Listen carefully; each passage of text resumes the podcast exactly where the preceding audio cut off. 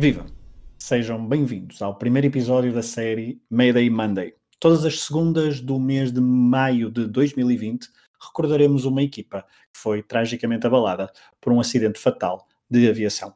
Neste primeiro episódio, vamos recuar 71 anos. Precisamente 71 anos, porque faz hoje, dia de lançamento do episódio, 4 de maio de 2020, cumprem-se então 71 anos da tragédia de Superga que abalou o grande Torino. Olá, Rui Silva. Olá, Fragoso.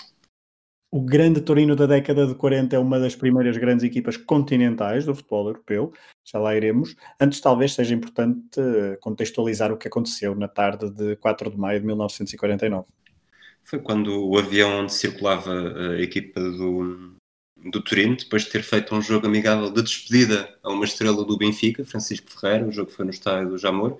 A visibilidade na, nos arredores de Turim era, era bastante fraca e o avião acabou por embater na, na Basílica de Superga, morrendo todas as 31 pessoas que estavam a bordo, uh, grande parte delas jogadores.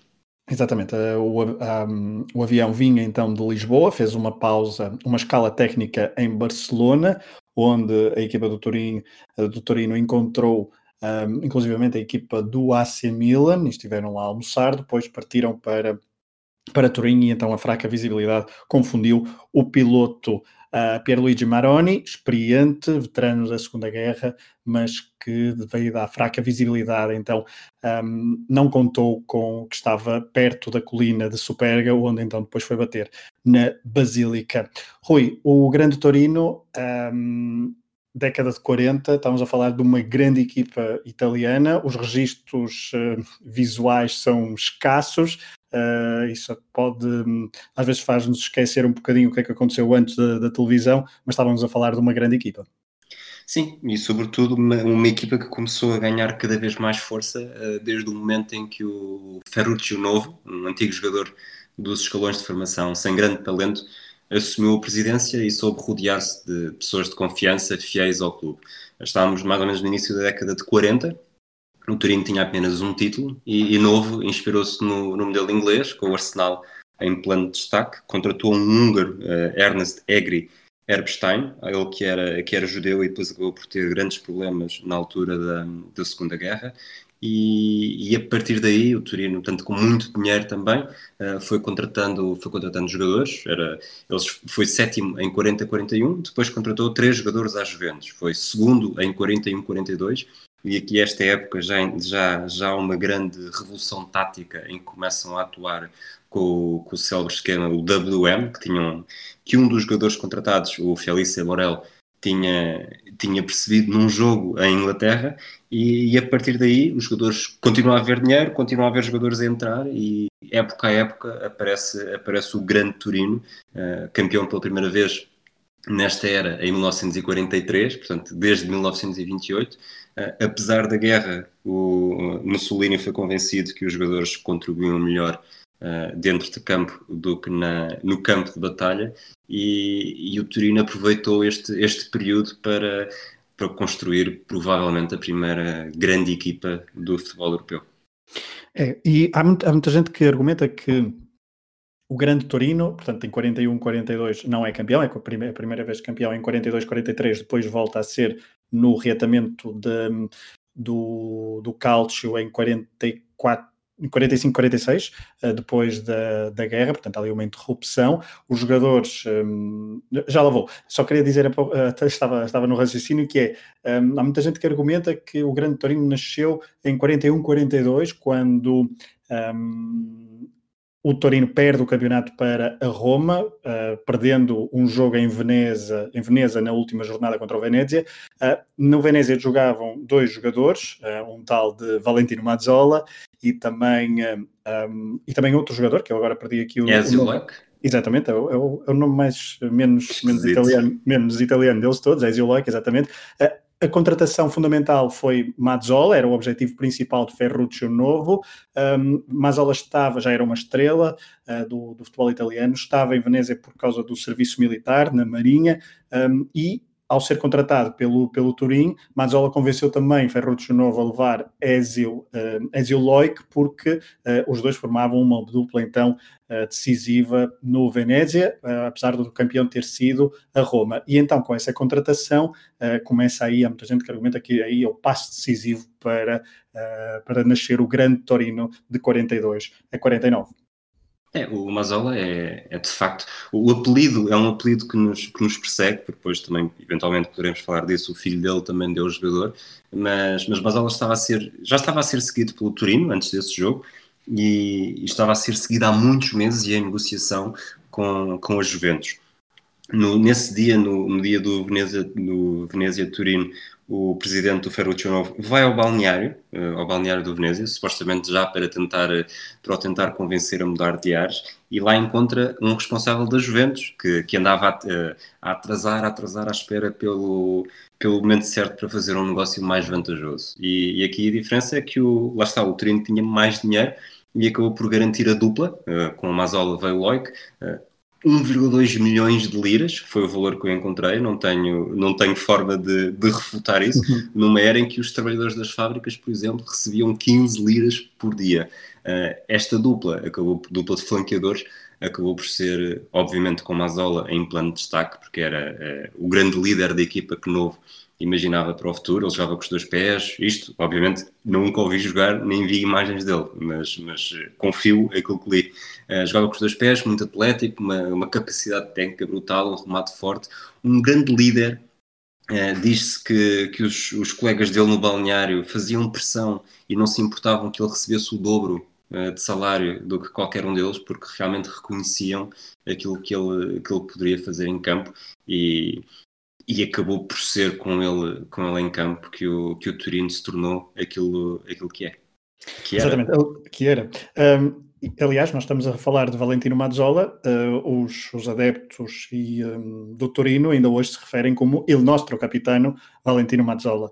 Um, raramente dizem só Valentino Mazzola. Há pouco estavas a falar de Sandro, Ma Sandro Mazzola, uh, o filho que foi uh, campeoníssimo no Inter, uh, que recusou jogar na Juventus, apesar de uma, de uma proposta milionária, porque, um, segundo alguns relatos, uh, familiares, uh, não sei se concretamente a mãe, um, disse que se ele fosse para a, para a Juventus, o pai, uh, Valentino, daria demasiadas voltas na tumba e, e um, o amaldiçoaria. Portanto, Sandro Mazzola sempre recusou a Juventus e consagrou-se no Inter, sendo duas vezes campeão um, europeu de clubes. Um, e, é curioso, pouco, desculpa, é curioso estás a dizer isso porque, porque estive num, num livro que estive a ler. Uh, há uma carta que o Valentino Mazzola envia para um jornalista, não necessariamente como na condição de jornalista, mas na condição de amigo e de confidente, em que, em que se queixa que pronto, o Valentino Mazzola queria jogar para o Inter, no verão de 1948. Uh, eh, achava que já tinha vencido tudo o que havia para vencer no, no Turino. O Inter estava disposto a pagar quatro vezes mais, só que Ferruccio não, o deixava sair. Uh, diz, uh, conta, contam os relatos também, que toda a gente pensava, toda a gente, Inter e Valentino Mazzola, que, que, depois desta época, depois do quarto título consecutivo do Turino, quinto da sua história, uh, poderia haver novo, novo ataque e aí sim, finalmente, ele poderia ser feliz garantindo, garantindo títulos para uns adeptos que nunca, que nunca, nunca tinham conseguido festejar, pelo menos há muito tempo não, não o conseguia festejar. Há pouco também estavas a falar portanto, da contratação de, de Mazzola no Venezia. Um, Houve outro jogador, outro craque também descoberto, um, mas numas divisões abaixo, falo de Franco Ossola, uh, que foi descoberto na terceira divisão, no Varese. Uh, segundo os relatos que eu tenho, foram 55 mil liras, uh, portanto, Exatamente. Longe. Ok, bate certo. Uh, portanto, e descoberto por um ex-craque do Torino nos anos 30, que treinava o Varese e que durante vários, vários jogos o escondeu nos jogos do Varese e não o pôs a jogar porque sabia que tinha. Um, olheiros de Milan, Juventus, uh, Inter de Milão, e ele, uh, um, um, adepto da, do Torino, uh, andava a tentar convencer Ferruccio Novo a contratar este Franco Ossola, que depois viria a ser um craque, marcando, segundo o registro que eu tenho aqui, 85 golos em 181 jogos. Eu tenho uns registros ligeiramente diferentes, 86 okay. golos em 176 jogos, mas lá está, percebe-se o, percebe o rácio e não é, okay. não é, não é, acho que não é fundamental estar aqui a decidir se foi mais um ou menos outro. Como dizes, ele foi descoberto a jogar na rua, com amigos, Uh, depois há o, os tais as 55 mil liras, o Inter foi um dos principais concorrentes e tem uma história uh, durante uma goleada com a Roma que estava, estava portanto, aqui já no, no Turino, a equipa estava a ganhar 6-0 aos 19 minutos. Uh, depois, no intervalo, ainda com 6-0, os jogadores fizeram uma espécie de acordo que não marcariam mais golos para não humilhar para não humilhar o adversário. Eh, curiosamente, logo no início da segunda parte, há um livre direto que acaba com um golo que, que os próprios jogadores olham entre eles do género isto não era suposto estar a acontecer, o próprio marcador do golo uh, sendo-se um bocado arrependido, e uns minutos depois a Sola é travada em falta dentro da área, o árbitro pede penalti e lá está, entram novamente todos em pânico porque falhar um penalti não é provavelmente uma coisa muito digna e, e o Sol levantou-se rapidamente, mudou a bola de lugar e convenceu o árbitro que a falta foi, foi fora da área apenas para garantir que o resultado não ficava ainda mais gordo.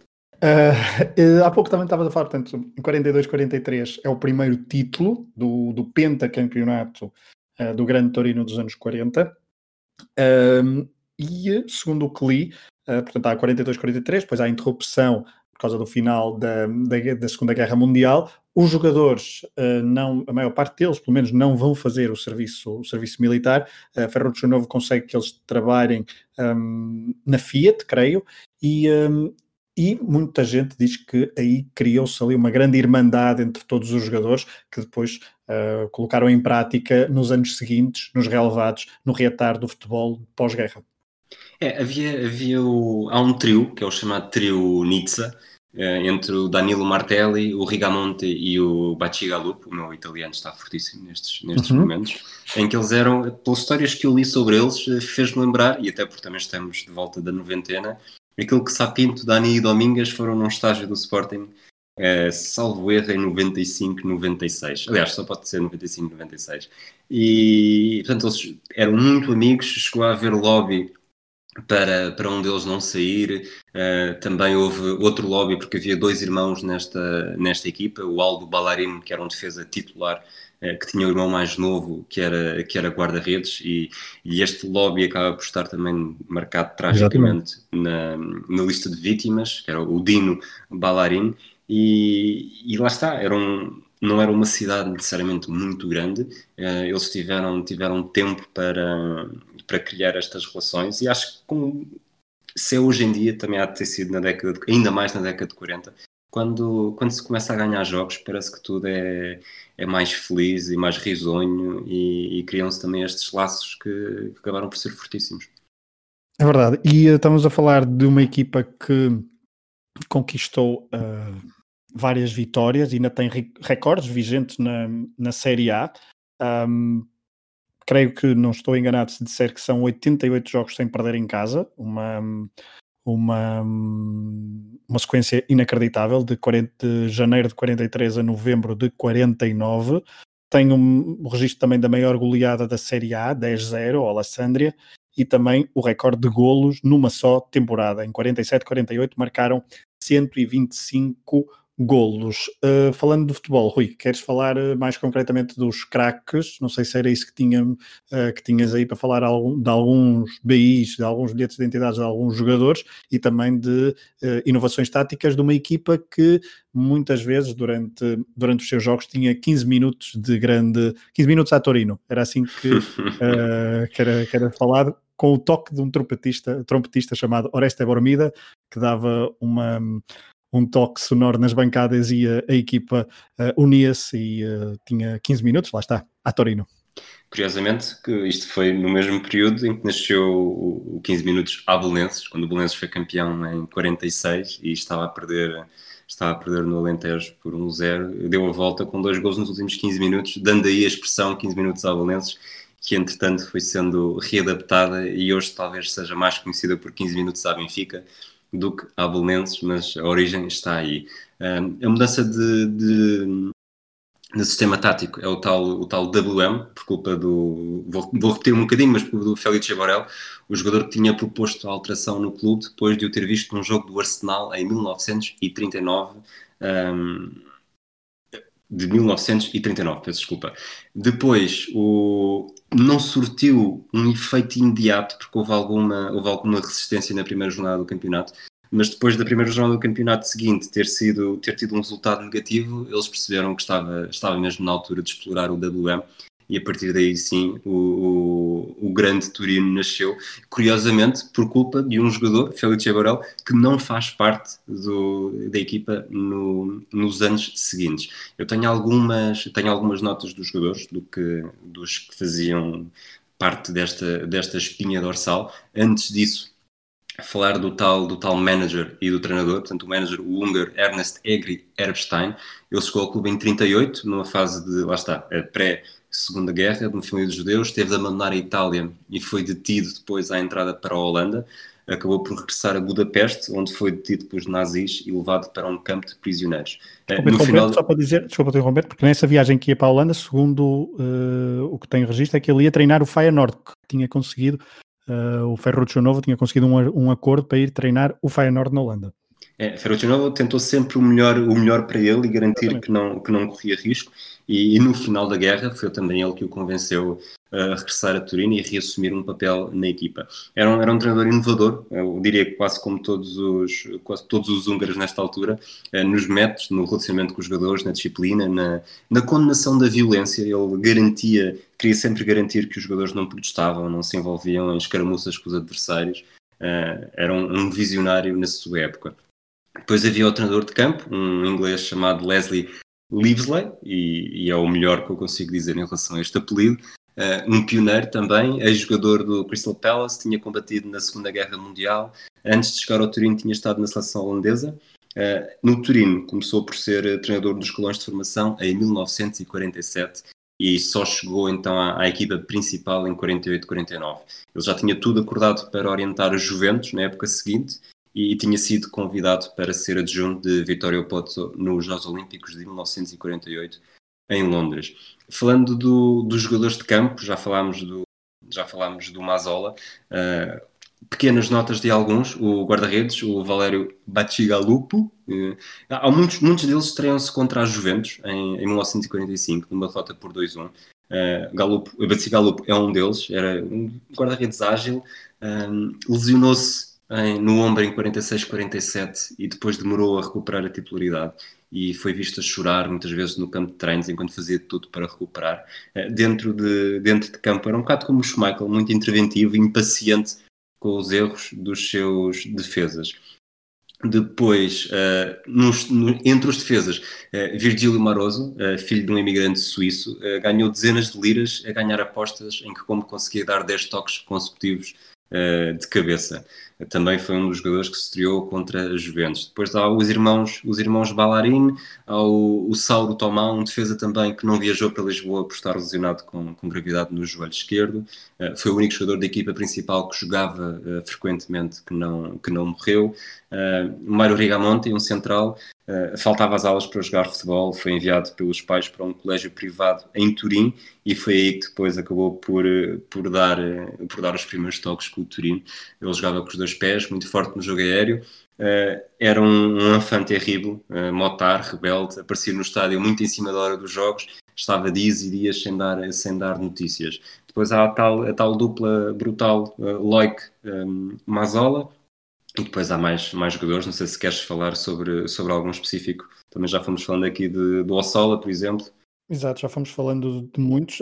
O grande destaque que eu dava aqui era que esta equipa jogava de uma forma em que o contexto físico era de facto muito importante, mas aliado a uma técnica e a um futebol, é quase uma, um antecessor do futebol total, não é? Um, e há muita gente que diz que a seleção holandesa depois seria um, uma equipa mais, mais perfeita em relação a, às ideias que nesta altura o Torino já, já tentava implementar.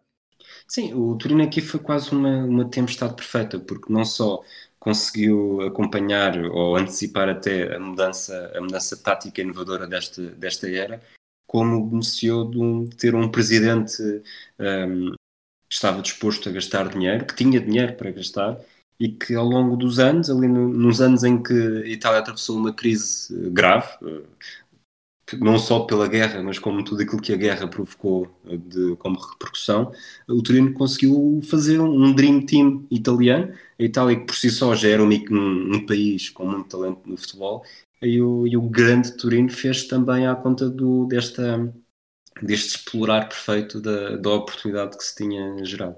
Bom, vamos, vamos ao, ao jogo em Lisboa e ao motivo que traz o Torino a Lisboa em 1949. Na altura era normal, era comum eh, algumas equipas fazerem digressões. O Torino já não era, já tinha feito algumas digressões, por exemplo, na América do Sul, um, ehm, e havia portanto, não havia taças continentais um, ehm, com o prestígio que nós conhecemos e fomos conhecendo a partir dos anos, final dos anos 50, início dos anos 60. Um, ehm, portanto, uh, Rui, como é, que, como é que surge a ideia de vir uh, o Torino a Lisboa. É, é num, num, jogo particular entre Portugal e Itália em, em Génova, em uh, 27 de fevereiro. O capitão da seleção nacional e icónico jogador do Benfica, o Francisco Ferreira, uh, decidiu convidar diretamente o Valentino Mazzola para o seu jogo de, de despedida. Uh, o objetivo era que, que Mazzola viajasse com o seu, com o seu Turino para, para Lisboa em maio. Uh, mas nesta altura, lá está, todo, todo, todo este Turino era muito também baseado na elegância e no respeito pelo próximo. Mas ela sabia que os italianos ganhavam muito mais dinheiro que os portugueses, percebia o impacto que o Turino jogar em Portugal para, para, com receitas a reverterem para, para o final de carreira de um grande jogador português eh, teria, e, e sentiu-se sentiu-se impelido também a, a, dizer que sim e a levar a sua equipa, só que faltava convencer o, o presidente, o Ferruccio Novo, que inicialmente disse que não. Um mês depois, em março, os dois jogadores reencontraram-se em Madrid durante um Itália-Espanha. Desta vez o presidente já estava, já estava em ação também e depois de se ter demonstrado apreensivo, uh, recordando que os particulares seriam sempre relegados para segundo plano quando havia ainda um campeonato em disputa, acabou por dizer que sim, desde que os jogadores uh, garantissem que não seriam derrotados pelo Inter um, uns dias antes. Uh, o, jogo com, o jogo com o Inter era uma grande preocupação para, para Novo, mas aceitou a marcação do jogo para terça-feira, 3 de maio de 1949. Uh, o jogo com o Inter em San Siro teve de ser antecipado de domingo para sábado, 30 de abril, perante, lá está, alguma controvérsia e resistência dos, dos jogadores do Inter e dos dirigentes do Inter e, e acabou por ficar um 0-0. Eh, o, o Turino ficou mais próximo do título. Curiosamente, o Mazola diz. Desculpa interromper, porque nesse jogo rezam as crónicas que Batigalupa faz uma exibição uh, digna uh, da sua qualidade de guarda-redes e que comprovava todos os, uh, todos os seus requisitos, um guarda-redes felino, um guarda-redes ágil e todas as crónicas dizem que foi uma exibição portentosa do guarda-redes e que deve-se a ele o facto de não ter uh, perdido então o Torino frente ao Inter e terem viajado para Lisboa nos dias. Nos dias seguintes. É, e curiosamente, uh, o que as crónicas não me podem dizer é que Mazola fez um grande jogo, porque depois disto tudo, Mazola não defrontou o Inter porque estava com gripe, um bocado adequado aos dias que vamos passando, mais ou menos. Mas curioso disto também é que, pronto, Francisco Ferreira falou diretamente com, com Mazol em fevereiro, numa altura em que os próprios dirigentes do Benfica já estavam a negociar um jogo. O Bolonha foi a primeira equipa a ser convidada, estava quase tudo acordado, até o dia em que Mazol disse que sim e que tudo bem podia ser com o Turino. O Renato Dallara, que nós hoje em dia associamos mais ao estádio do Bolonha, mas que na altura era o presidente, ficou furioso com a mudança de ideias, até porque contam as más línguas, ele já tinha tudo preparado para passar uns dias de férias no sol de Portugal e acabou por ser mesmo o Turino a viajar. Uh, Milão, Lisboa, com escala em Barcelona. Os jogadores visitaram o Jamor, fizeram uma, um pequeno treino, estiveram no Estoril, uh, compraram postais para enviar à família, postais que só acabariam por chegar depois, do, depois dos jogadores terem morrido no acidente. Houve uma gala uh, específica para a recepção aos jogadores em Lisboa. Ainda assim, os, o, os, dirigentes do Benfica temiam que a assistência pudesse não ser muito grande, mas nos minutos, nas horas antes da, da partida, houve uma grande afluência ao estádio e acabou por, por haver 40 mil espectadores na bancada. Antes de dar a palavra, o Turino entrou em campo com Bacigalupo na baliza, Ballarin, Rigamonte e Martelli, no lugar do, do lesionado Maroso. Uh, em relação ao 11, portanto, do 11, do 11 que, que era tipo do Turino, só mesmo Maroso é que não jogou, uh, jogou Martelli no seu lugar. Depois jogaram ainda Grezar, Castilhano, Loic, Mazola, Menti, Gabeto e Ossola. Foi há pouco estavas a falar de, de, presentes, é curioso que numa, na edição da Panenka uh, do ano passado, no, nos 70 anos da, da efeméride da queda uh, e da tragédia de Superga, há uma entrevista com a filha do, do Erno Erbstein, do, do treinador, e ela um, conseguiu recuperar a, a, mala dentro dos, nos destroços do, do avião uh, e conseguiu recuperar uma boneca, uh, portuguesa, uma boneca portuguesa que o pai tinha conseguido comprar e que fazia sempre questão de comprar uma boneca característica do, do, dos países onde ia jogar. falaste da equipa do, um, do Torino então em Lisboa, no Jamor. o Torino que fez então o seu último jogo, mas não foi com, com vitória, que, que acabou para os lados Granata, porque o Benfica de Francisco Ferreira então conseguiu impor-se por 4-3. É, o, o Turino perdeu, mas foi o Benfica que ficou com o melão, porque, porque Melão foi uma das, das estrelas do jogo, marcou dois golos para o Benfica. O Turino começou, começou a vencer, 1-0, gol da Sola. O Benfica empatou por Melão. Arsénio faz o 2-1 para os encarnados. Uh, empata para o Turino logo a seguir. Mas antes do intervalo, Melão bisa e está 3-2. Na segunda parte há mais dois golos. O Rogério faz o 4-2 e, e Menti, de livre direto, uh, fixa o resultado final em, em 4-3 para o Benfica, num jogo que, que antecede mais um jantar onde vários jogadores, uh, jogadores e dirigentes do Turino dão, dão uma série de presentes a Francisco Ferreira. Bom, no dia a seguir, então, a equipa do Torino, do Torino viaja para regressa à Itália com a tal escala em Barcelona, onde confraternizou e almoçou com a equipa do AC Milan, um, e então o, o, avião não consegue aterrar uh, no aeroporto e embate então na colina de Superga, na Basílica de Superga, a 4 de maio, por volta das 17 horas dessa tarde. Um, este, este acidente, esta tragédia teve um impacto muito grande, desde logo a nível futebolístico. Um, o campeonato estava perto do fim, o Torino conseguiu ser campeão uh, nacional uh, e nos últimos jogos jogou sempre com a equipa um, com a equipa primavera, com a equipa dos, dos júniores, juvenis, um, e nos jogos que faltavam, os adversários também jogaram com as suas equipas primavera. Não sei se queremos ir já para aí, Rui. Uh, há pouco estavas a falar curioso do Aldo e do Dino Ballarin. O Aldo, que era o titular, uh, um dos titulares desta equipa, que tinha convencido o, o, um, o Ferruccio Novo a levar uh, o seu irmão Dino, terceiro guarda-redes, para se sentir parte da equipa e deixou então Renato Gandolfi, o segundo guarda-redes, que pode ser considerado um dos sobreviventes, entre aspas, desta tragédia, ele que era o tal eh, segundo guarda-redes atrás de Baxigalupo. Um, Rui, o campeonato houve título para o Turim, mas o futebol eh, em, em Turim, do Turino, nunca mais seria o mesmo. Nunca mais seria o mesmo. E é, e é curioso, volto um bocadinho atrás para, para completar isso que disseste, porque o avião era pequeno. Vê-se pelo. Uhum. Todo, todas as pessoas que estavam dentro do avião morreram, portanto foram 31 mortes. Eh, dá para perceber que não havia lugar para todos. E, e, tal como, como o presidente do Bolonha queria muito ir apanhar o sol de Lisboa, uh, os jogadores e os jornalistas e pessoas que faziam parte da equipa também tinham interesse nisso. Uh, os jornalistas descontentes por não terem espaço, uh, os jornalistas que fizeram birra por, por não poderem viajar com a equipa e, e alguns deles depois acabaram. Aliás, todas as pessoas que queriam muito viajar e não viajaram, depois acabaram por um misto de, de sentimento de culpa com alívio o, o Sauro Tomá, o tal jogador que estava lesionado e não viajou, uh, e Virgílio Maroso, o defesa que estava lesionado, que fazia parte do 11 tipo, uh, estava lesionado, mas recusou todos os conselhos e insistiu em viajar. O, depois houve aquela o lobby que tu disseste também para ir o, um dos irmãos e não o Renato Gandolfi. Uh, depois o presidente Ferruccio tinha sido operado e também não viajou com a equipa e é outro, outro dos pontos que se fala muito ao longo dos anos é o sentimento de culpa que ele teve, ele que inicialmente tinha sido contra esta viagem, e há quem diga que, que ele depois acabou por acusar em demasia esse, esse azar.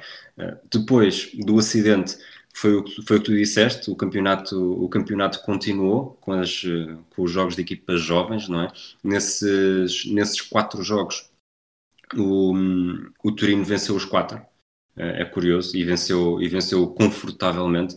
No primeiro jogo, talvez aquilo mais, o mais impactante após, a, após o acidente, a 15 de maio, defrontaram o Genoa em casa, estádio cheio, num dia muito complicado de emoções mistas. Um, venceram 4-0. Uh, Gian, Marinaro tinha o 10 de Mazola nas costas, foi ele que recebeu o título campeão logo nesse dia. Um, depois as três jornadas seguintes também foram ganhas, 3 3-2 com o Sampdoria e 2-0 com a Fiorentina. No, nas contas finais, aquelas que acabaram por ser homologadas, o Torino termina com 60 pontos, com 5 de avanço sobre o Inter. Era o quarto título consecutivo do clube o quinto na sua história e depois disso, portanto, de 1949 até agora, quando estamos a gravar isto em 2020, venceram apenas um. É engraçado, estava, há pouco estavas a falar do, dos jogadores, aquele jogador que levantou o troféu no lugar de Mazzola. Um, há uma, uma na, tal, na tal revista da Panenka há uma, uma reportagem com um dos, um dos jogadores e já falamos muito de Bacigalupo o, o, o Júnior uh, Vandone, que o guarda-redes, que substituiu então Bacigalupo nas últimas jornadas desse campeonato, usou as luvas de Bacigalupo que foram encontradas uh, nos destroços. E ele diz que uh, nunca se sentiu, ele, Van Donen, nunca se sentiu Van Donen nos jogos, sentiu-se sempre Bacigalupo e é de facto um relato uh, tocante.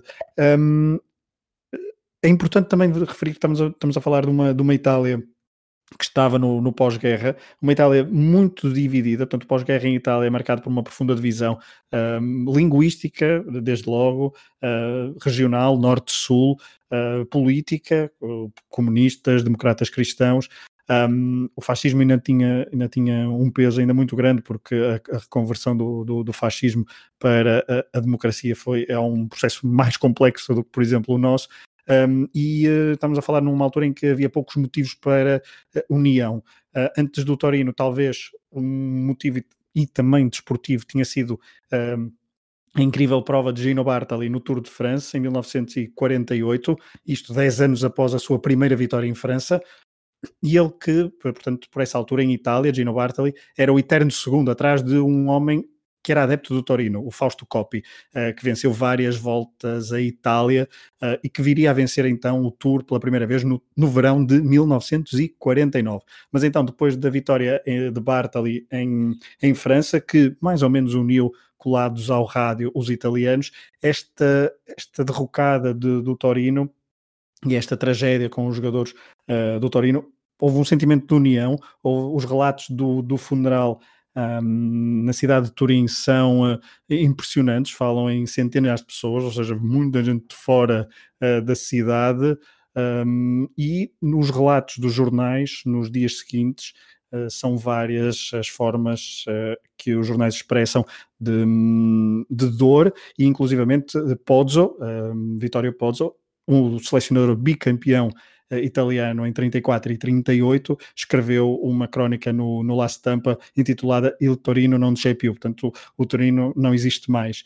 Um, há pouco estavas a falar dos jornalistas, foram, foram três, segundo, segundo, que, segundo as minhas notas, foram três os que uh, perderam a vida no, no, um, na tragédia de Superga, um deles o fundador do Tuttosport, o jornal desportivo da cidade de Turim, Renato Casalbore, também Luigi Cavalieri do La Stampa e Renato Tossati de um jornal que já não existe, a Gazeta del Popolo. Um, antes de passar a palavra, também falar do impacto internacional. Uh, este, este acidente um, foi vivido também com algumas uh, curiosidades a nível internacional. O River um, veio da Argentina ainda no final de maio a Itália organizar um jogo amigável em que os fundos seriam para apoiar o clube uh, Torino, porque o presidente do River, Antonio Vespucci Liberti, era de origem italiana e a ligação River-Torino ainda prevalece hoje, com, por exemplo, nos nos, um, essa equipa do River, perdão, esqueci-me de referir isto, trouxe um tal de Di Stefano na altura, um, e depois então no futuro e até aos dias de hoje, muitas vezes os, os equipamentos suplentes uh, secundários de, das equipas fazem referência a um ou outro clube usando as cores ou então a faixa na diagonal, no caso do River. O Corinthians também jogou um amigável depois da tragédia de Superga, um, jogou um amigável todo vestido de, uh, de grená. Um, porque o Corinthians tinha sido na altura a única equipa brasileira a bater o Grande Torino numa, numa hum, digressão que a equipa italiana tinha feito em 1948 e a nível de impacto também, não sei se já, já podemos passar para aqui, no Mundial de 50 um, a equipa italiana foi inclusivamente de barco para o Brasil, onde, organizou, uh, onde se organizou a prova, o primeiro Mundial pós uh, Mundial de 38, onde a Itália defender o bicampeonato, mas foi de barco, duas semanas. Uh, os jogadores tinham algum receio então de voltar a utilizar o avião, portanto a seleção italiana que era antes da, da tragédia de Superga, a base era claramente a equipa do, do Grande Torino, Uh, mas voltando ainda ao dia da tragédia Rui e ao, e ao impacto da, até das cerimónias fúnebres, uh, é curioso que, e antes de passar a mesma palavra, esta equipa do, do Torino foi a primeira, segundo os registros que eu tenho, a utilizar o, o, avião como meio de transporte, mesmo nos jogos em casa, nos jogos na, na Série A, numa viagem a Bari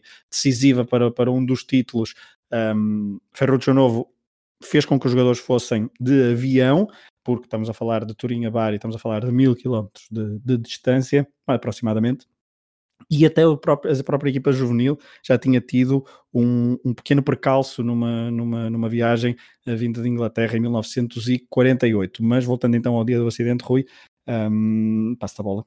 Essa viagem a Bari é muito interessante porque o livro que eu li uh, tem o, tem a carta, uma espécie de diário que o, que o Valentino Mazola foi escrevendo durante a viagem, dizendo como é que, quem é que estava a sentir mal, quem é que não estava a sentir mal. Em como a certa altura utilizou o casaco do, do Ferruccio Novo para tapar as pernas quando, enquanto o Novo estava a dormir e depois quando ele acorda diz-lhe vais ter que me pagar a, a limpeza a seco desse casaco e dá para perceber também como viajar de avião para a equipa não era necessariamente uma coisa má, uh, apesar de haver quem, quem ficasse bastante mal disposto. Mas então, voltamos ao voo de regresso. Tinha, já dissemos, tinha 31 pessoas, 18 jogadores, dois diretores, um treinador, um manager, um massagista, três jornalistas, um organizador da viagem e quatro membros da tripulação. Uh, ninguém sobreviveu.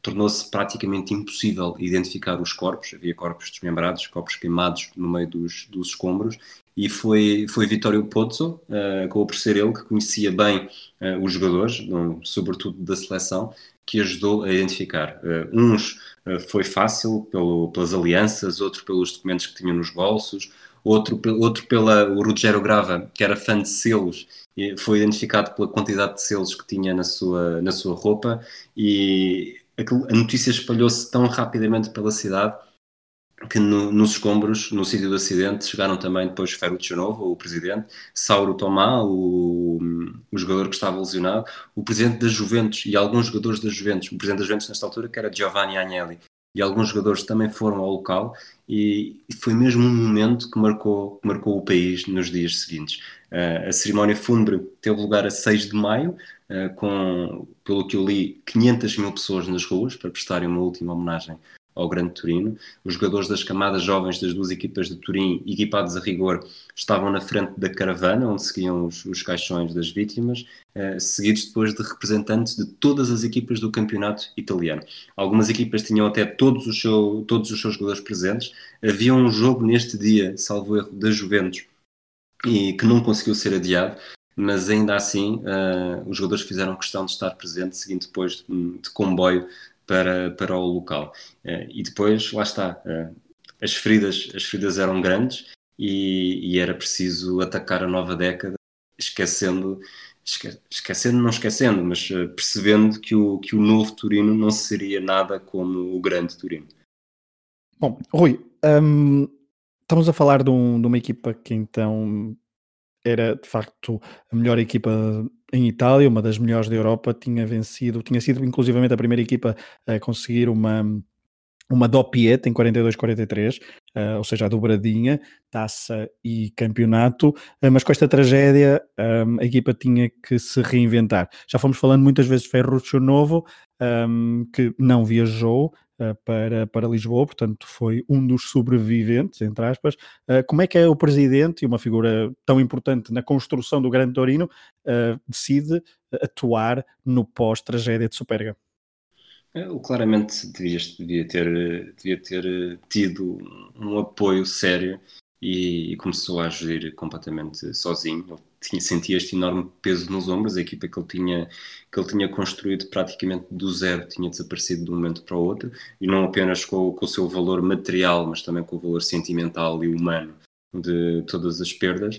Um, o Torino recebeu grandes, grandes valores de empréstimo para relançar o clube, com prazo de pagamento a 10 anos, embora depois a dívida nunca tenha sido, nunca tenha sido paga, ou melhor, nunca tenha sido necessária de pagar, portanto não foi o Torino que não quis pagar, a dívida foi mesmo perdoada, uh, e Ferruccio achou, uh, fez quase disso a sua, uma obsessão nada saudável, se há alguma obsessão que seja saudável, um, começou a, contratar, tentou, tentou imitar o seu processo dos anos 40, uh, contratou dois suecos e um argentino, uh, lá está o argentino do, que vinha do River Plate, uh, vários jogadores italianos, promoveu alguns jovens da, da equipa de formação.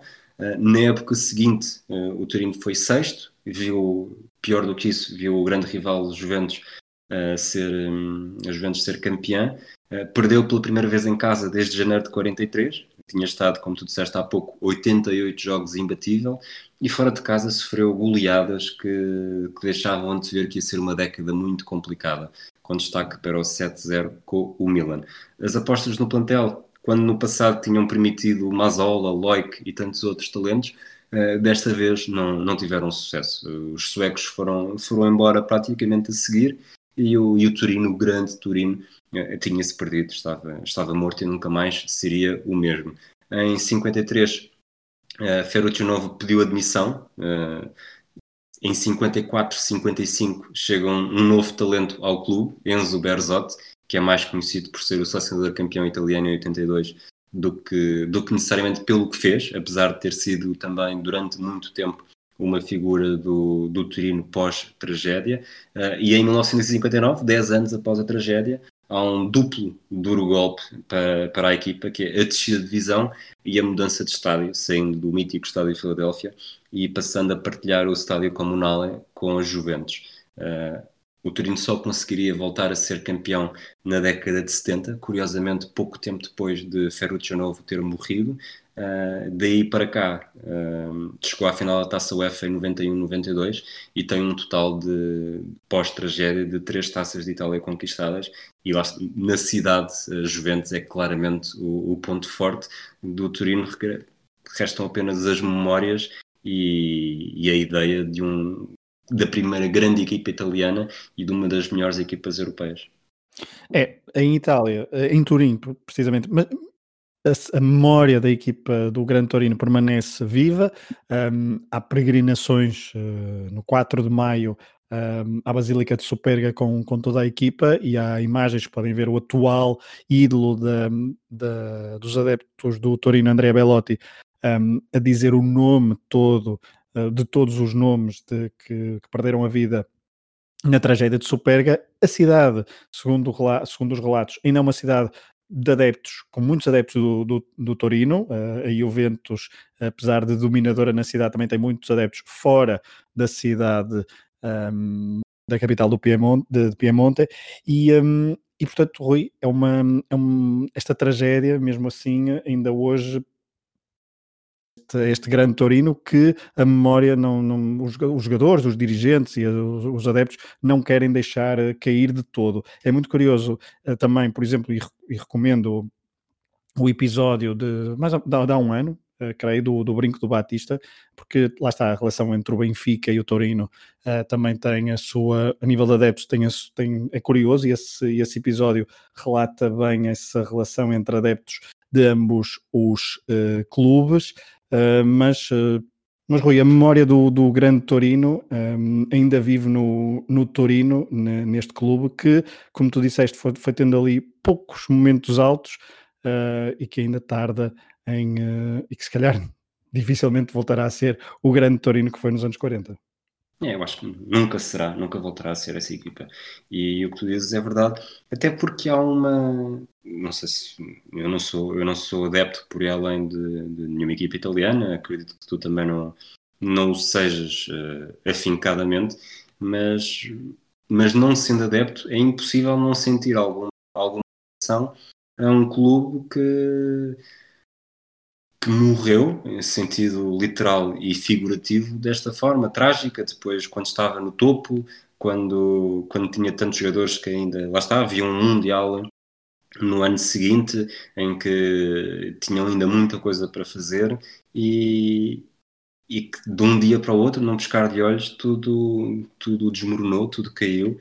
E, e acho que qualquer adepto e quem, e quem pensa no Torino pensa noutras equipas que, que falaremos também nas próximas, nas próximas segundas-feiras, em que há sempre aquele, aquele cantinho especial, porque mais não seja porque nos transporta também para, para algum do romantismo, seja um romantismo trágico, portanto é um, um romantismo à Shakespeare do futebol. E é considerado como uma das principais equipas favoritas dos adeptos em Itália, ou seja, a segunda, talvez seja a equipa mais referida como segunda equipa, daqueles adeptos que gostam de dizer que têm uma, uma segunda equipa, uma um, aqui, aqui em Portugal, talvez a académica tenha um sentimento relativamente parecido, não sei se, ou belenenses, não sei se... É, um, é, por aí, é por aí. É por aí, não é? Se calhar mais a norte será a académica, mais a sul será o belenenses, não sei, poderá haver algumas diferenças uh, regionais, mas voltando então, e para acabar este nosso episódio, uh, não sei se tens mais alguma coisa a acrescentar em relação a este Gran Torino, Rui? Não, estou escutado. Estás escutado. Uh, portanto, acho que uh, terminamos com a um, elencagem dos nomes que, que, perderam a vida então na tragédia de Superga 4 de maio de 1949. Os futebolistas, uh, Bacigalupo, Ballarini, o outro irmão Dino Ballarini, Bongiorni, Castigliano, Fadini, Gabetto, Grava, Gresar, Loic, Maroso, Martelli, il nostro capitano Mazzola, Menti, Operto, Ossola, Rigamonti, Schubert, corpo técnico e, e, e uh, elementos do staff, Erno Erbstein, Leslie Lee, Lee Wesley, como tu disseste há pouco, muito melhor do que eu, Otávio Cortina, dirigentes Arnaldo Inceta, Hipólito Civaleri e Andrea Bonaiuti, jornalistas, Casal Borem, Tossati e Cavallero, e membros da tripulação, Meroni, Dinka, Pangrazzi e Biancardi. Foi o fim do primeiro episódio Mayday Monday. Uh, todas as segundas-feiras do mês de maio de 2020 traremos histórias sobre equipas afetadas por tragédias de aviação. Não perca o próximo episódio. Um abraço a todos. Um abraço.